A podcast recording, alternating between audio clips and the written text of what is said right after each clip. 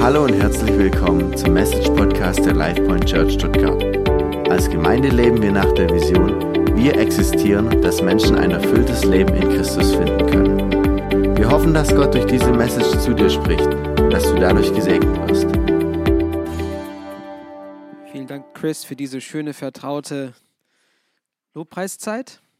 Und äh, euch auch herzlich willkommen heute Morgen bei uns hier im Gotteshaus gemeinsam, wo wir uns gerne vor unserem Herrn versammeln möchten. Und äh, wie gesagt, ähm, wollen wir heute unsere aktuelle Serie Kingdom Culture, Werte des himmlischen Reiches, abschließen mit ähm, Teil.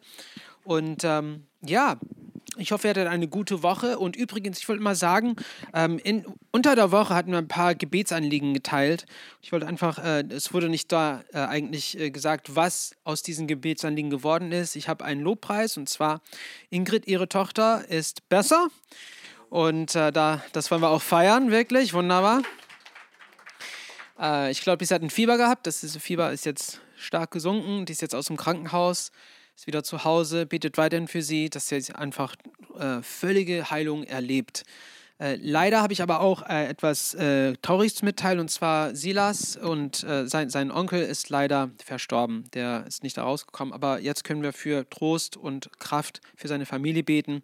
Einfach, dass sie auch wissen, wir stehen denen bei. Also erinnert euch an Silas und Tori während dieser Zeit. Ja, aber ähm, ich habe erstmal eine Frage für euch heute. Äh, wann war das letzte Mal, dass du wahrhaftig was Neues entdeckt hast? Dass du wirklich sagst, das habe ich vorher nie gewusst. Wann war das letzte Mal, dass das dir passiert ist? Wenn du so wie mich bist, ist es wahrscheinlich so, also ich bin 45, halbwegs zu 90 ähm, und man lernt manches so in der Zeit, aber nicht vieles. Ich würde sagen, man, es gibt so viel auf der Welt zu entdecken. Aber ab und zu mal entdecke ich etwas auch Neues. Aber das ist nicht so üblich. Normalerweise weiß ich das generelle jetzt in diesem Alter. Aber ab und zu mal entdecke ich etwas Neues. Und zwar habe ich neulich irgendwie, ich, ich weiß nicht warum, aber ich habe gemeint, warum höre ich mir einfach nicht in Reihenfolge alle Albume, die Grammy des Jahres gewonnen haben, also Album des Jahres gewonnen haben. Und es fängt, und wenn man ähm, da reintaucht, fängt es in, im Jahr 1959 an, fängt es mit dem ersten Album des Jahres. Und zwar hat Peter Gunn, wenn ihr nicht wisst, wer das ist, ist okay, weil das heißt, dass ja auch aktuell sind heute und nicht so alt wie ich. Aber äh, Musik von einem, von einer äh, Film, von einer Polizeiserie hat es gewonnen. Peter Gunn, ich habe vergessen genau, wie die Serie heißt, aber es war sehr, sehr bekannt. Und das war die, der erste Album des Jahres 1959. Und ich habe dann von dort angefangen, einfach jedes Jahr das Album des Jahres mir anzuhören. Und es gab ein paar Überraschungen darunter. Also ich habe gesagt, ehrlich gesagt, habe ich nie so richtig an diesen Künstler gedacht, diese Künstler gedacht und ihre Albume gedacht. Und eins von den Künstlern, der für mich richtig rausgestochen ist, ist die Céline Dion. Kennt ihr die Céline Dion? Ne? Bisschen kitschig, so ein bisschen dämliche Musik, so muss man sagen. Aber dieses, dieser Album hier Falling Into You, ich habe, das ist, oh, das war ein gutes Album, einfach gut, ihr Gesang war gut. Natürlich war die, waren die Themen ein bisschen komisch, aber einfach gut gemacht und ich habe es einfach so genossen. Ich habe gesagt, hoffentlich, also werde ich nicht irgendwie äh, aufgefunden, dass ich Celine Dion anhöre oder so, aber es war ein richtig gutes Album. Das war für mich eine Überraschung, das war eine neue Entdeckung für mich. Nö, können Sie ruhig rein. Jetzt bin ich großer Celine Dion-Fan geworden, ne? also nur hör das. Aber das, hier, hier, was die gelernte Lektion ist, ist, dass äh, es ist gut, etwas Neues zu probieren. Es ist gut, etwas Neues zu entdecken. Neue Perspektiven sich zu erschaffen. Und ich möchte heute mit euch über Perspektive reden. In dem Fall von Celine Dion, ich habe gewusst, ja, die hat eine gute Stimme, ne? Und singt über also Themen, die mich nicht interessieren. Aber sie war so gut drin, ne, das, ich habe, oh Mann, ich habe gesagt, die ist einfach eine richtige gute Künstlerin, also konnte richtig gut singen. Ich habe gesagt, das ist toll. Ne, und das war für mich, das hat meine Perspektive erweitert. Jetzt habe ich größeren Respekt für die Celine Dion. Ich sage, okay, ja, die ist eine richtige Künstlerin. Ähm, aber wie wir so in unserer Predigtserie weitermachen, letzte Woche haben wir uns eigentlich angeschaut, was für Haltung wir als Bürger des himmlischen Reiches haben sollen, damit wir wirklich die Kultur, die er auf Erden sehen möchte, ausnehmen können. Und wir haben natürlich, und, und diese vier Haltungen waren erstmal Bescheidenheit und Demut, Gehorsamkeit des Wortes, Beharrlichkeit und Dankbarkeit. Und jetzt, wenn wir diese vier Haltungen ausleben, dann schaffen wir eigentlich schon das Gefühl vom Himmel auf Erden. Und das basiert sich alles auf dem Grundvers für unsere Serie, die aus dem äh, Philippa-Brief kommt. Philippa Kapitel 1, Vers 27, so steht es hier. Vor allem ist wichtig, dass ihr als ganze Gemeinde, also alle zusammen, so lebt, wie es der rettenden Botschaft von Christus entspricht. Dass ihr als ganze Gemeinde so lebt, wie es der rettenden Botschaft von Christus entspricht. Das heißt, dass wir nicht, wir, wir stellen die Vorschriften nicht aus. Ja? Wir stellen sie nicht auf. Christus bestimmt, wie wir leben sollen. Und wir wollen uns das natürlich näher anschauen. Was heißt das für unser alltägliches Leben? Und heute, wie gesagt, geht es um Perspektive, um Weltanschauung. Die Weise, wie man die Welt oder etwas betrachtet. Das ist sehr wichtig, denn wie wir etwas betrachten, wirkt sich auch darin aus, wie wir es dann auch ausleben. Deswegen ist deine Perspektive sehr, sehr wichtig für dein Leben. Und vor dem wir da eintauchen, möchte ich über einen Effekt reden. Okay? Habt ihr schon mal vom Dunning-Kruger-Effekt gehört? Ja, das ist ein tolles Effekt. Was das ist, ist, ähm, das ist eine Untersuchung eines interessanten Phänomens. Und zwar kennt, kennen wir ein, die, die Person in unserem Umfeld, die einfach alles weiß oder behauptet alles zu wissen. Ne? Zum Beispiel, wir sitzen im Gespräch und äh, das, das kommt manchmal so vor, ne? Wir sitzen da und wir reden über den Nahen Osten und da kommt einer, ja, ich kenne den Nahen Osten. Und dann redet er irgendetwas und dann fragst du, ja, bist du überall da gewesen? Nie gewesen, ne? Aber er weiß alles über den Nahen Osten. Das ist der Dunning-Kruger-Effekt. Was das ist, ist die kognitive Verzerrung im Selbstverständnis inkompetenter Menschen, das eigene Wissen und Können zu überschätzen. Okay? Was das heißt, ist, Menschen, die über etwas nichts wissen, aber behaupten, dass sie alles darüber wissen sollen. Ne? Und äh, das ist ein interessantes Effekt, weil wir, wir äh, eigentlich begegnen solche Leute öfters, muss ich sagen. Aber hoffentlich sind wir auch nett und sagen auch nichts dagegen. Aber was, was äh, der Schluss von dieser Untersuchung ist, dass die Person, die unter diesem Dunning-Kruger-Effekt leidet, nicht verstanden hat, dass was sie wissen, nicht das Ganze von einem Thema ist. Die haben nicht eingesehen, dass was ihr Wissen ist, äh, nicht das Ganze entspricht, sondern nur ein ganz, ganz kleines Bruchteil. Ne? Und die Experten, was interessant ist, bei Experten, wenn sie nachgefragt wurden, haben sie immer gesagt, ich weiß nichts, obwohl sie viel über ein Thema wissen, aber die hatten verstanden, dass, die Pers dass, dass es viel größer ist, als man sich vorstellt. Ihre Perspektive war weiter, war größer. Und sie haben gemeint, ich kann nicht alles wissen, deswegen werde ich noch tiefer eintauchen. Ich werde noch tiefer eintauchen und meine Perspektive erweitern, damit ich diese, dieses Thema, diese Lage gut verstehe und gut im Griff habe. Und deswegen fallen sie nicht in diese Falle, die viele, die unter dem Dunning-Kruger-Effekt leiden, nicht hinein. Die gehen darüber hinaus. Die haben eine weitere Perspektive. Und das ist, was ich mit euch heute machen möchte. Ich möchte deine, deine Perspektive, aber mit dir deine Perspektive über das himmlische Königreich ein bisschen ausweiten. Nur ein bisschen, wenn schon. Und um das zu tun, äh, gibt es ein paar Voraussetzungen. Das erste ist, man muss Mut haben. Man muss sich trauen, etwas Neues zu lernen. Das ist, das ist unangenehm, muss ich zugeben. Ne? Das ist unangenehm, was Neues zu lernen. Dann man, man gibt zuerst mal dazu, ich weiß nicht alles. Das ist ein bisschen demütigend. Ich weiß nicht alles. Und man möchte sagen, oh, ich weiß alles und alles habe ich im Griff. Aber es ist gut, einfach diesen Mut, diesen Demo zu haben, zu sagen, hey, ich habe Lernbedarf. Und das ist ein aktives Geschehen. Das heißt nicht, wenn ich was lernen möchte, muss ich mich in Bewegung setzen und was tun. Und im Rahmen vom himmlischen Reich heißt das Gehorsamkeit. Weil manchmal wird der Herr uns was sagen, tu das und verstehen es nicht. Wir verstehen nicht den Grund dazu. Aber wenn wir ihm gehorsam sind, dann lernen wir was Neues. Dann wird unsere Perspektive erweitert. Also erster Punkt ist, wir müssen ähm, aus unserem Umfeld raustreten. Zweiter Punkt, zweite Voraussetzung ist, dass wir Gottes Wort ehren, nicht nur ehren, aber auch vertrauen müssen. Wie ich schon ange dann, äh, angedeutet habe. Und das ist eine richtige Herausforderung in unserer heutigen Zeit, denn die Welt und die Gesellschaft versucht wirklich ihre Kultur auf das Wort zu projektieren. Und nicht nur das, die wollen das Wort Gottes so umbiegen, dass es ihnen passt. Und das, das kommt zu Spannungen zwischen diejenigen, die im himmlischen Reich, die, die diese Kultur ausleben möchten, und diejenigen, die meinen, ihr seid veraltet, ihr seid nicht mehr aktuell, ihr müsst euch an unsere Perspektive anpassen. Und ehrlich gesagt, das führt meistens dazu, dass die Perspektive kleiner wird. wenn man das macht. Denn die Perspektive im Wort ist sehr, sehr breit.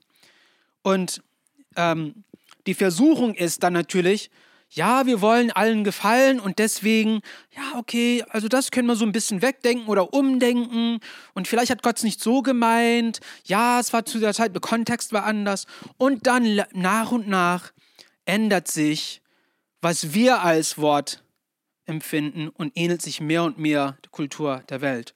Und das dürfen wir nicht tun, liebe Brüder und Schwestern. Das dürfen wir nicht tun, denn das Wort ist ewig. Es besteht für die Ewigkeit. Und das Wort Gottes bestimmt, wie die Welt läuft. Nicht unsere Gedanken, nicht unsere Kultur, nicht was aktuell ist. Das ist so wichtig vor Augen zu behalten, dass wir einfach Gottes Wort vertrauen, sogar wenn es uns irgendwie antikulturell oder antiaktuell oder antimodern vorkommen sollte, was es nicht ist.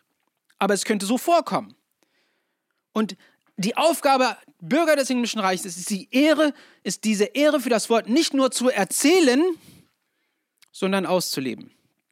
Das ist sehr wichtig, dass wir nicht einfach davon reden, sondern dass wir auch sagen, nein, das ist so, ich liebe es aus, ich lebe es aus. Und ähm, wir können eigentlich mehrere Predigtserien über, wie liebt man das aus, predigen, aber wir wollen natürlich, wie gesagt, uns auf diese Weltanschauung konzentrieren.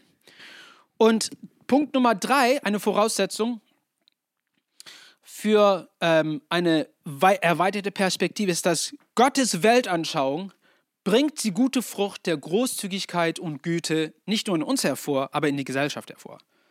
Wenn wir seine Perspektive uns anpassen, dann widerspiegeln wir wirklich seinen Herz. Und er ist ein sehr, sehr großzügiger und gütiger Gott. Ja, er ist heilig. Ja, er bestraft Sünde. Auf jeden Fall. Er ist gerecht. Das muss er tun. Aber er ist auch großzügig und voller Güte. Und sein Wunsch ist, dass wir diese Großzügigkeit in unserem Leben erleben dürfen. Wir sagen es hier so in LifePoint, wir existierende Menschen ein erfülltes Leben in Christus finden können. Das heißt nicht, dass alles gut laufen wird, das heißt nicht, dass alles schön sein wird, das heißt aber, dass wir die Quellen haben in unserem Leben, alles durchmachen zu können, das Gute und das Schlechte, die Höhen und die Tiefen, dass wir einfach gut gerüstet sind, das zu entgegenzunehmen, was das Leben uns bringt. Und das kommt von seiner Großzügigkeit und seiner Güte. Und ich möchte heute, ich glaube, fünf Kennzeichen eines großzügigen Menschen aufzeichnen und mit euch anschauen. Und das erste ist, ein großzügiger Mensch blüht in jeder Lebenslage auf. In Sprüchen 11.25 steht so, wer anderen Gutes tut, dem geht es selber gut. Wer anderen hilft, dem wird geholfen. Noch dazu steht, manche sind freigebig und werden dabei immer reicher, andere sind geizig und werden immer arm dabei. Kurz gesagt, äh, gestern Abend war ich im Gespräch mit einem türkischen Ehepaar und die haben mir eine ganz, ganz spannende Frage gestellt und gesagt, was will Christentum von uns eigentlich? Was sind die Voraussetzungen fürs Christentum? Und Gott hat mir die Antwort gegeben. Also das war nicht mich da, da, da geantwortet, das war der Heilige Geist und aus meinem Mund kam, liebe den Gott mit deinem ganzen Herzen, mit deinem ganzen Gewissen und mit deinem ganzen Wesen und liebe deine Nachbarn als dich selber. Und das ist alles, was im Christentum ist. Und das ist, was es, was es hier heißt. Wir tun anderen Gutes, weil wir dazu berufen worden sind.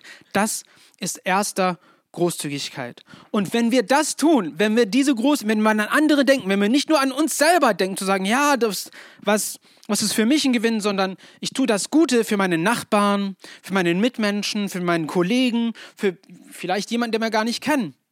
Manchmal kann es herausfordernd werden.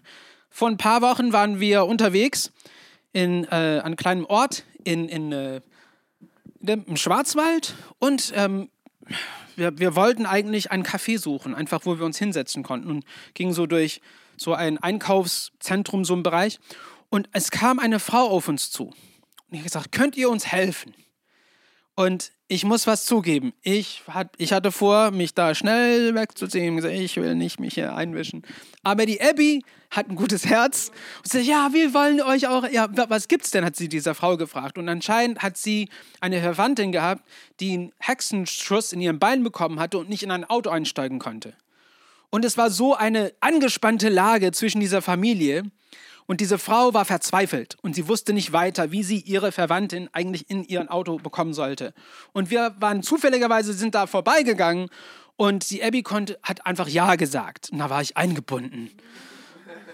Und dann musste ich was tun. Aber das ist ein, gute, ein gutes Beispiel davon, wie manchmal uns diese ähm, äh, Gelegenheiten finden. Es ist nicht unsere eigene Wahl. Manchmal müssen wir auf etwas reagieren. Wir sind dazu berufen, auf etwas zu reagieren. Übrigens haben wir der Frau helfen können wieder gesagt, der Geist hat uns gute Ideen geschenkt und wir haben die Lage regeln können. Aber das war eine unangenehme Lage zum Beispiel. Manchmal kommt das vor. Aber wenn wir so Gutes tun, blühen wir auch in unserem Leben auf. Und ähm, ich möchte ein, ein Thema ansprechen, das wirklich nicht zu populär ist, aber es muss wissen, und das ist das Thema vom Zehnten. Ich möchte nicht vom Finanziellen reden, ich rede eher vom Konzept hinter dem Zehnten. Und das ist das, wir dem Herrn mit alles, das wir bekommen, vertrauen. Dass wir sagen, alles, was ich von dir habe, gehört dir erstens, ist mir eigentlich ausgeliehen worden. Deswegen kann ich dir die ersten Früchte davon schenken. Und ich schenke sie dir, weil ich dir vertraue. Und ehrlich gesagt, in unserer Zeit, ich finde das interessant, dass äh, viele Leute aus der Landeskirche raustreten, aus Gründe dazu, weil sie nicht mehr Kirchensteuer bezahlen möchten. Das habe ich viel oft gehört. Ne? Und das ist interessant, denn dann, wenn das der Gedanke ist, dann hat man vergessen, was es heißt, großzügig zu sein. Weil die denken, ich muss Steuer an diesem, an diese Organisation bezahlen, es gefällt mir nicht, was sie machen. Man hat vergessen, dass diese Organisation von dem Herrn aufgestellt worden ist, für ihn aufgestellt worden ist, für seine Größe aufgestellt worden ist. Und das ist ein, wie gesagt, ein Ort, wo man seinen Zehnten ihm schenken kann. Stattdessen denken wir, ach, ich will keine Steuer zahlen. Das ist keine Steuer. Wir geben ihm zurück, was ihm gehört. Das ist ein Geschenk zurück an ihm. Das ist keine Steuer. Aber leider ist es so geworden, dass das so ähm, betrachtet worden ist. Und wir sind von diesem Zweck weggekommen zu denken, ich gebe dem Herrn zurück, was er mir so großzügig geschenkt hat. Das ist die erste Voraussetzung, um großzügig zu sein, dass wir verstehen, wie großzügig der Herr zu uns gewesen ist und dass wir auch es ausleben. Und ich will einfach mal sagen, im Großen und Ganzen, auch für diejenigen, die jetzt im Podcast zuhören, wenn du deinen Zehnten nicht ins Haus gebracht hast, möchte ich dich einfach mal herausfordern, hey, wo kann ich das mit reinbringen? Wo kann ich das mit reinbringen? Die Gemeinden sind da. Das ist nicht für die Gemeinde selber, das ist für den Herrn. Das ist für den Herrn. Ja?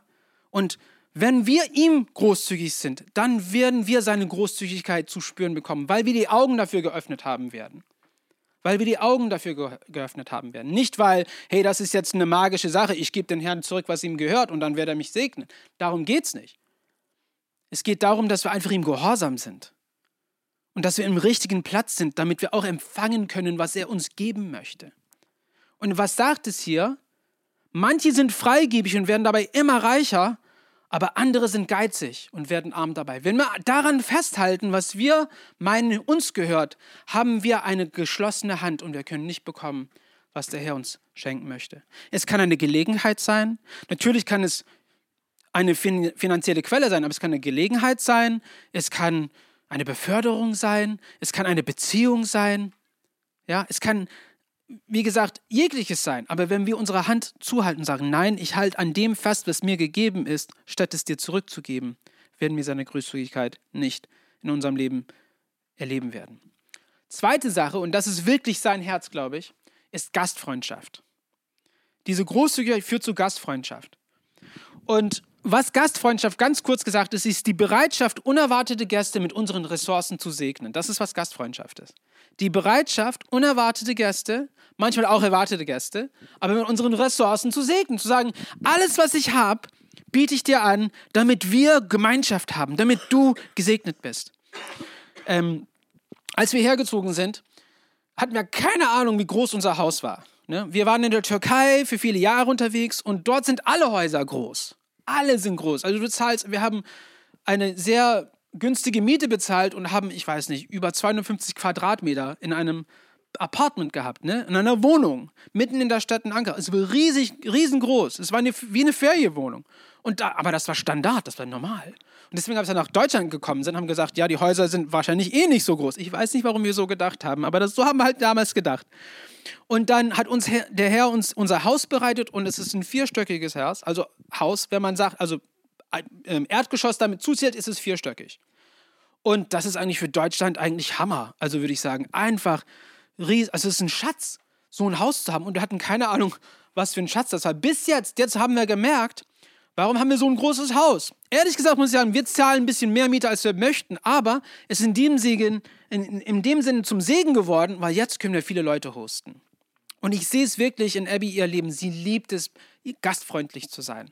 Und wir können einfach Leute mit reinnehmen, sagen, hey, wir, wir hängen gemeinsam ab 10, 15 Leute in unserem Haus und wir haben den Platz dafür.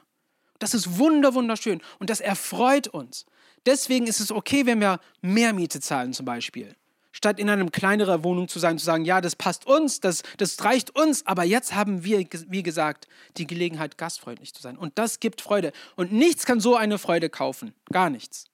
Das muss man einfach erleben. Und das ist Teil des himmlischen Kulturs. Ne? Gott hat uns dazu aufgerufen, gastfreundlich zu sein. Und man muss gastfreundlich da gastfreundlich sein, wo, wo eigentlich er im Mittelpunkt steht. Kurz gesagt, in der Kirche müssen wir am meisten diese Gastfreundlichkeit zeigen, ne? diese Gastfreundschaft. Aber wie ist es, also ehrlich gesagt, was sind die Erlebnisse, die man hier im Lande mit der Kirche gehabt haben? Das haben wir auch erlebt. Aber was ich oft öfters höre, ist, Neuen kommen dazu und niemand sieht sie. Die sind unsichtbar. Du bist unsichtbar. Und, und vielleicht, wir haben, das ist ein Rätsel für Ebbe und mich, weil wir sind es gewöhnt gewesen, dass wenn man neu hinzukommt, dann kommt jemand auf dich zu und die heißen dich willkommen. Man begrüßt einen, man kommt mit einem ins Gespräch. Und wir wissen nicht genau, warum das so ist, aber in, in der äh, freikirchlichen Kultur ist es so geworden, dass wenn jemand dazukommt, gibt man ihnen halt seinen Platz und sie werden nicht angeredet. Und das ist nicht, was Gottes Herz entspricht. Das muss ich einfach direkt sagen. Das ist nicht sein Herz. Er will, dass wir gastfreundlich sind. Er will, dass wir Gastfreundschaft aussehen, dass jeder, der durch die Türen von einer Gemeinde tritt, sich aufgenommen, angenommen und gesehen gefühlt. Hey, ich habe dich gesehen, denn er sieht diese Leute. Er sieht sie, wie wir es heute gesungen haben. Er weiß die Tränen, jede Träne, die geflossen ist. Er kennt das. Gott ist so intim mit uns unterwegs. Und wir widerspiegeln das als seine Bürger nicht. Dann gibt es da ein Disconnect und das muss wiederhergestellt werden. Deswegen ist Gastfreundschaft so, so wichtig. Es verbindet Menschen. Ja? Es zeigt Güte, es zeigt einander die Ehre, die menschliche Ehre, die wir eigentlich alle einander zeigen möchten. Einfach, dass wir sagen, ich sehe dich, du bist auch ein Mensch für mich. Egal von welcher Herkunft du kommst, egal von welcher Philosophie du kommst, du bist ein Mensch.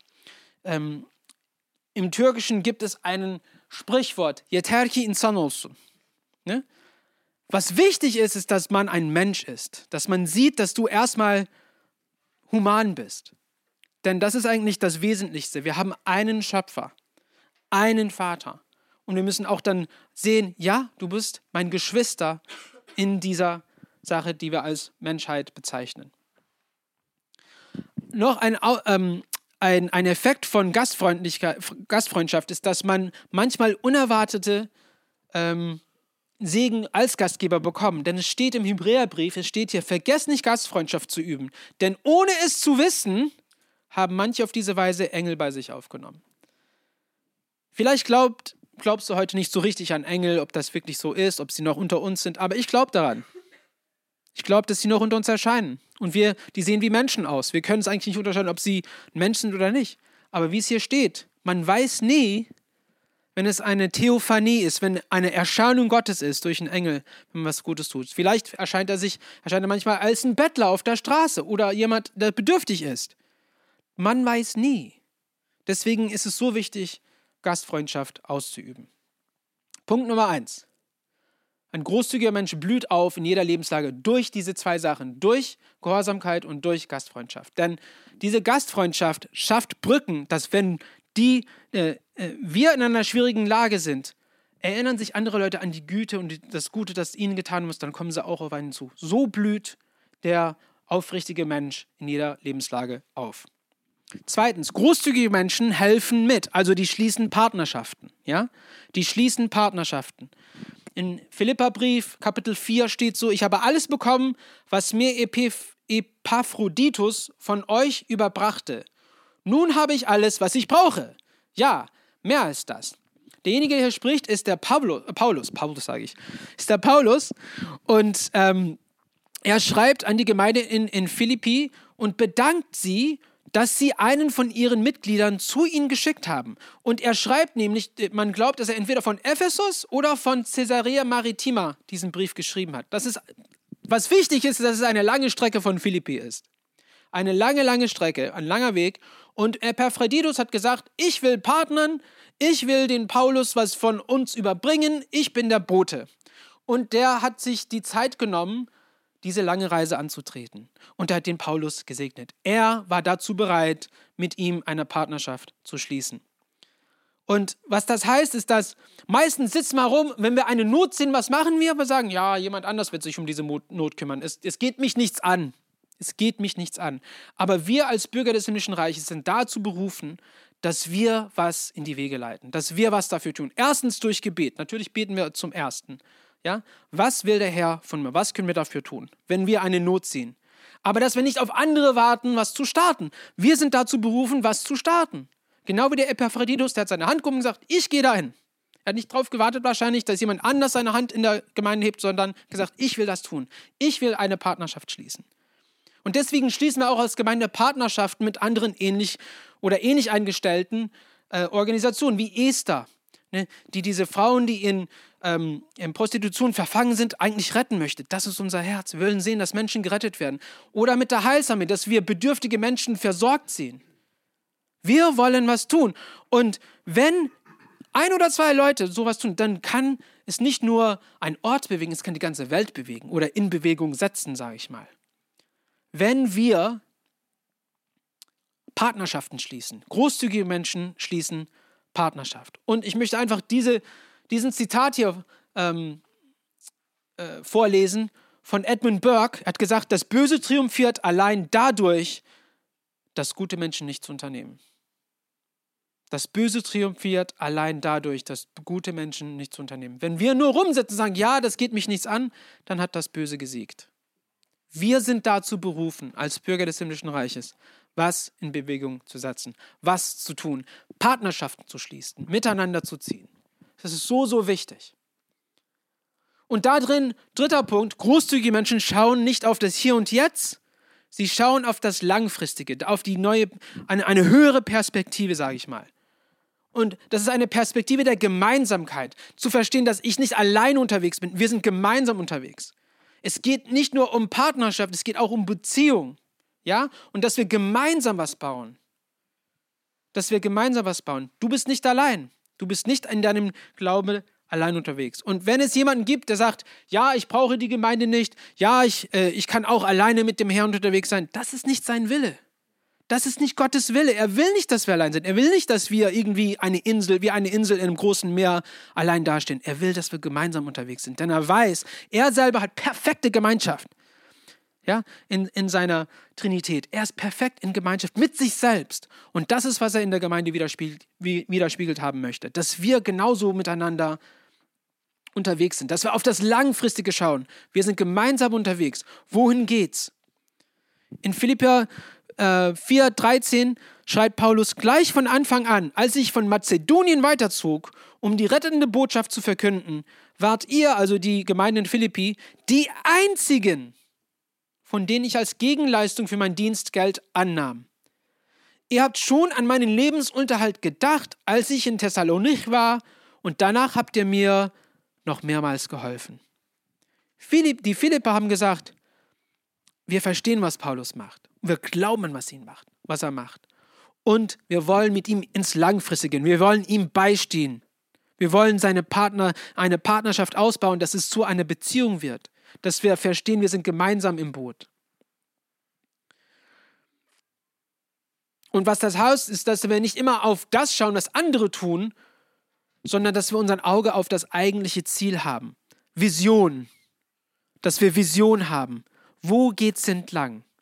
Und das, das startet eigentlich im Individuellen. Was ist deine Vision für dein Leben? Hast du eine Vision für dein Leben? Hast du eine Vision für diese Zeit? Was möchtest du in deinem Leben also im guten Sinne verändert äh, haben sehen? Wo möchtest du Wachstum erleben? Das ist eine sehr spannende und wichtige Frage. Aber das dehnt sich auf jede Ebene aus. Ja? Für die Gemeinde, für uns in LifePoint Church heißt es, wir wollen Brücken bauen. Wenn Menschen mich fragen, worauf, worauf geht ihr hinaus als LifePoint Church, sage ich, wir wollen Brücken bauen. Wir wollen Brücken zwischen Menschen und Gott bauen und wir wollen Brücken zwischen Kulturen bauen. Das, ist, was wir machen wollen. Und das ist unsere Vision.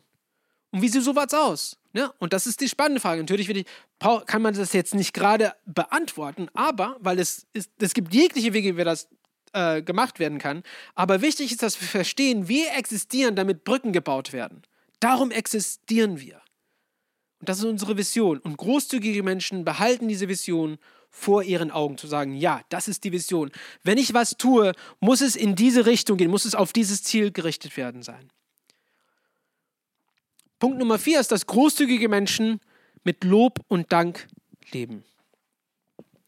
Im Philipperbrief schreibt der Paulus weiterhin an, an die Gemeinde in Philippi, er sagt, eure Gabe ist wie ein wohlriechendes Opfer, das Gott gefällt.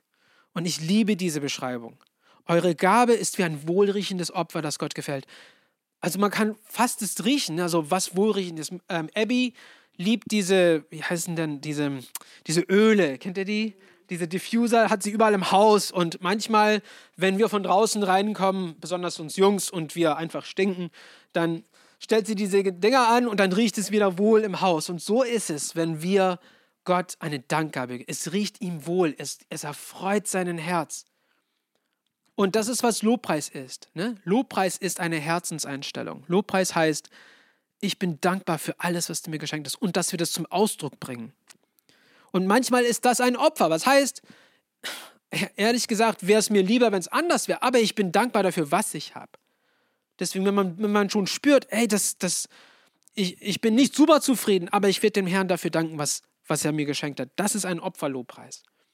Und wenn wir äh, auch in unsere Beziehungen uns gegenseitig verzeihen müssen, vergeben müssen, für Missverständnisse, manchmal ist es mit Absicht gemacht worden, aber dass wir als Geschwister sagen, hey, für Gottes Willen will ich dich oder äh, bitte ich um Ver Verzeihung oder ich verzeihe dir, denn was wichtig ist, dass wir gemeinsam unterwegs sind und dass wir in Lob und Dank miteinander leben. Und was das tut, ist, im Psalm 133 wird so beschrieben, wie schön und angenehm ist es, wenn Brüder in Frieden zusammenleben. Das ist das Wohltuende wie das duftende Öl, mit dem der Priester Aaron gesalbt würde, und das vom Kopf herunterran in seinen Bart bis in zum Halssaum seines Gewandes. Es ist ein wunderbares Bild hier, dass wir sehen, dass wie dieses ganz besondere Öl über den Kopf von dem Priester läuft. Und das kann man richtig spüren und, und sich vorstellen. Das ist was Besonderes. Das bringt alles ein. Das, das ist einfach, es bringt einem Freude. Und das ist, was dem Herrn Freude bringt, wenn wir miteinander ähm, unterwegs sind, uns gegenseitig Liebe zeigen und auch Lob und Dank ausleben. Und mein letzter Punkt hier ist, dass großzügige Menschen in Über, ne, ähm, im äh, geringen Überfluss sehen. Dass sie nicht irgendwie von den Umständen eingeschränkt sind, sondern die große Träume haben. Im Philipperbrief 4, 10 steht, ich habe mich sehr gefreut und bin dem Herrn von Herzen dankbar, dass es euch wieder möglich war, mich finanziell zu unterstützen.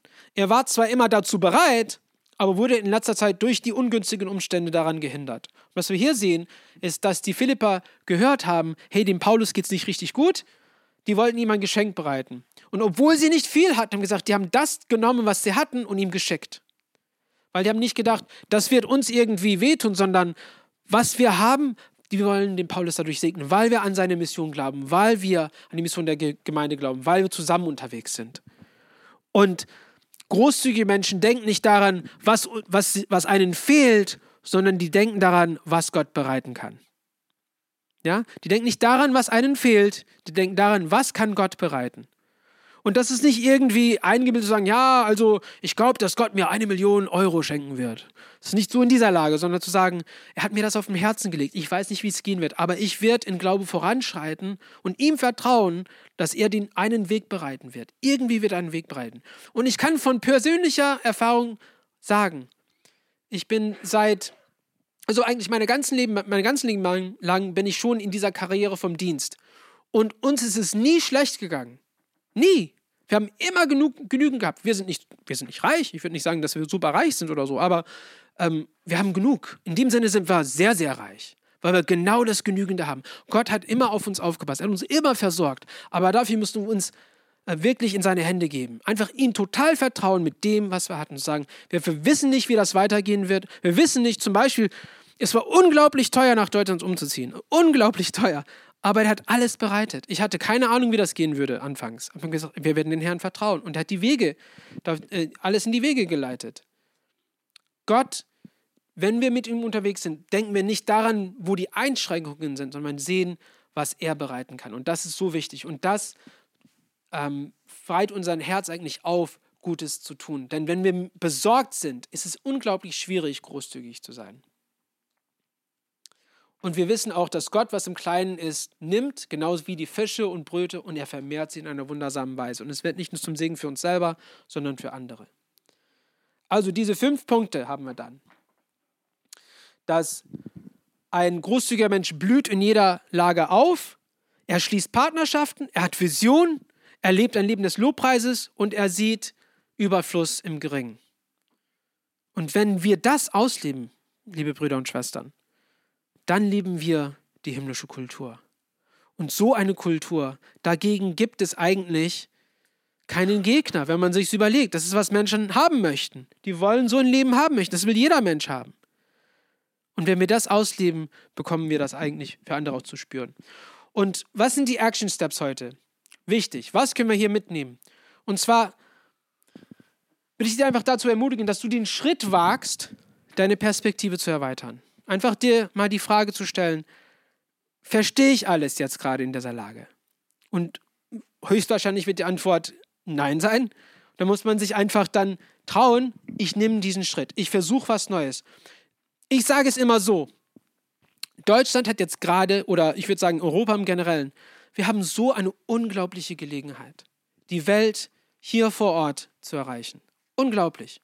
Ich weiß, dass die Migration-Politik jetzt gerade so Brennpunkt ist und viele Leute wollen, dass diese seltsamen Menschen, die unter uns her herfließen und auch nicht auf richtigen legalen Wegen kommen, manche davon abgeschoben werden.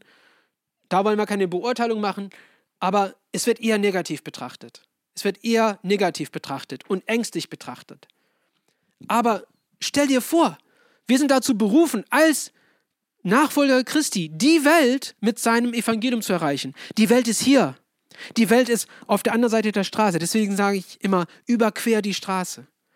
Wage den Schritt, die Straße zu überqueren, weiß Neues zu erleben. Ja, zu sagen, ich kenne diese Kultur nicht, ich kenne diesen Menschen nicht. Aber ich gehe mal wenigstens darüber und schaue mir an, was da los ist. Und das ist Perspektiv erweitern. Wir müssen den Schritt wagen als Bürger des himmlischen Reiches. Und das Zweite ist, dass wir nicht auf andere warten. Man sagt nicht, ich wage den Schritt, aber wenn so und so mit mir kommt. Wag einfach den Schritt. Und andere werden mitkommen. Aber wir müssen das, die Sache erstmal in Bewegung setzen. Wir müssen zuerst handeln. Dazu sind wir berufen. Gott gibt uns eine größere Perspektive. Nicht, dass es uns irgendwie gefällt, sondern dass wir auch die Nöte besser verstehen können. Damit wir sehen, was er sieht. Damit wir seine Gelegenheiten verstehen. Und wir müssen, wir müssen zuerst handeln durch, wie gesagt, Gebet. Erstmal, alles geht über Gebet. Hey Gott, was ist hier los? Was, was erwartest du von mir? Was willst du, dass ich tue? Und wenn er sagt, das ist, was du tun sollst, dann müssen wir handeln. Dann geht es ins Tun über. Und das ist sowas von individuell, finde ich. Äh, das ist, ich finde es spannend, weil nicht jeder ist zu dem gleichen Ding berufen. Ne? Aber er hat eine besondere Berufung für dich und manchmal besondere kleine Aufgaben für dich. Aber wenn wir nicht gebeten, wenn wir, wenn wir ähm, wie gesagt, die Nöte, die wir sehen, wahrnehmen und dann darüber beten, werden wir nicht wissen, was zu tun ist. Ja, aber das Tun ist wichtig. Wir sollten nicht warten. Warte nicht. Und das Letzte ist, gib dem Herrn, was ihm gehört. Gib dem Herrn, was ihm gehört. Und das, wie gesagt, ich habe über den Zehnten gesprochen, aber da hinaus deine Zeit, deinen Lob und wenn das noch nicht so passiert ist, dein Leben. Jesus ist nicht gekommen, dass wir einfach ja, dass er einfach cool war und der Retter ist. Er ist gekommen, um dich zu retten. Er ist gekommen, damit du mit ihm eine Beziehung haben kannst. Und wenn du noch nicht, und das sage ich besonders für diejenigen, die den Podcast mit reinhören, wenn du noch nicht eine Beziehung mit dem Herrn Jesus hergestellt hast, will ich dich einfach dazu ermutigen, dir das mal näher anzuschauen. Römerbrief Kapitel 10, da steht drin, wie man eine Beziehung mit dem Herrn Jesus starten kann. Und zwar, das war, dass wir äh, mit unserem Mund sagen, dass er der Herr ist und in unserem Herzen glauben, dass er für dich gestorben, für unsere Sünden gestorben ist und am dritten Tag auferstanden ist. Wenn wir das tun, dann hat man eine Beziehung mit dem Herrn Jesus. Und unsere Sünden sind dadurch auch vergeben. Und das heißt es, seinen, dein Leben ihm zu geben. Und natürlich gibt es einen weiteren Weg. Manche zu, wir haben alle eine Aufgabe von dem Herrn uns zugeteilt. Und für manche heißt es, dass wir vollzeitig für ihn arbeiten. Für manche heißt es, dass wir irgendwo hingerufen werden, wo es nicht so leicht ist. Diesen letzten dieses letzte Wochenende war in Bad Liebenzell auf der Liebenzeller Mission und ich kam in Gespräch mit einem sehr netten Mann, äh, Simon, und der war für viele Jahre in Sambia unterwegs. Und als junger Mann war er dazu bereit, in ein abgelegenes Tal zu gehen, wo es keine, keinen Strom, ähm, kein Abwasser, nichts gab, um dort die Menschen das Evangelium zu bringen. Also richtig so rustikal, ein richtig rustikales Leben zu leben. Und er war da, dazu berufen und dazu bereit. Und nicht jeder ist dazu berufen. Aber diejenigen, die dazu berufen sind, es ist die Aufgabe, da gehorsam zu sein, seinen Leben dem Herrn zu schenken. Mein Leben ist auf dem Altar. Und jeder von uns muss fragen, was heißt es, mein Leben dir zu schenken? Sogar jetzt. Ich würde das einfach ab, ab zu mal fragen. Was heißt es, mein Leben dir zu schenken, Herr? Und ihr wirst es dir zeigen. Und es wird wahrscheinlich etwas, das spannend ist, das uns ein bisschen Angst einflößt. Aber wenn wir ihm nachgehen, wird es uns nicht nur unsere Perspektive erweitern, es wird spannend, es wird richtig gut werden. Es wird ein Segen werden. Und es, ich will alles auf diesen Punkt bringen, zum diesem, zu einem Versprechen, das äh, im ersten Psalm ausgedrückt worden ist. Und da steht da, glücklich ist wer Freude am Gesetz hat und darüber nachdenkt. Also an, an den Schriften des Herrn, an, an das Wort. Tag und Nacht. Hier ist das Wortbild. Er ist wie ein Baum, der nah am Wasser gepflanzt ist, der Frucht trägt Jahr für Jahr und dessen Blätter nie verwelken. Was er sich vornimmt, das gelingt. Und das ist ein Merkmal von jemand, der im Kultur des Himmelsreiches unterwegs ist. Egal was die Umstände sind, egal wenn man, ob, soll, ob man reich ist oder arm, egal ob man verhungert oder gut gesättigt ist, dass wir in jeder Lage Frucht tragen können. Und was, was passiert mit einem Baum, das Frucht trägt? Es ernährt andere. Es ernährt andere. Und darum geht's. Wir wollen ein Segen für die Welt sein, denn wir sind dazu berufen worden. Und das ist, was es heißt, Bürger des himmlischen Reiches zu sein. Wow, was für eine Message. Wir hoffen, dass dieses Wort zu dir gesprochen hat und dich durch den Tag und die kommende Woche begleiten wird. Wenn du mit uns in Kontakt treten möchtest, kannst du gerne auf unsere Website und Social Media vorbeischauen. Bis zum nächsten Mal, sei gesegnet.